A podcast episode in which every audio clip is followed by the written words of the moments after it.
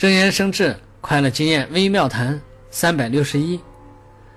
在管理的过程中要面对各种各样层次的人如果没有广文博学就很难发现谁有优点谁有缺点。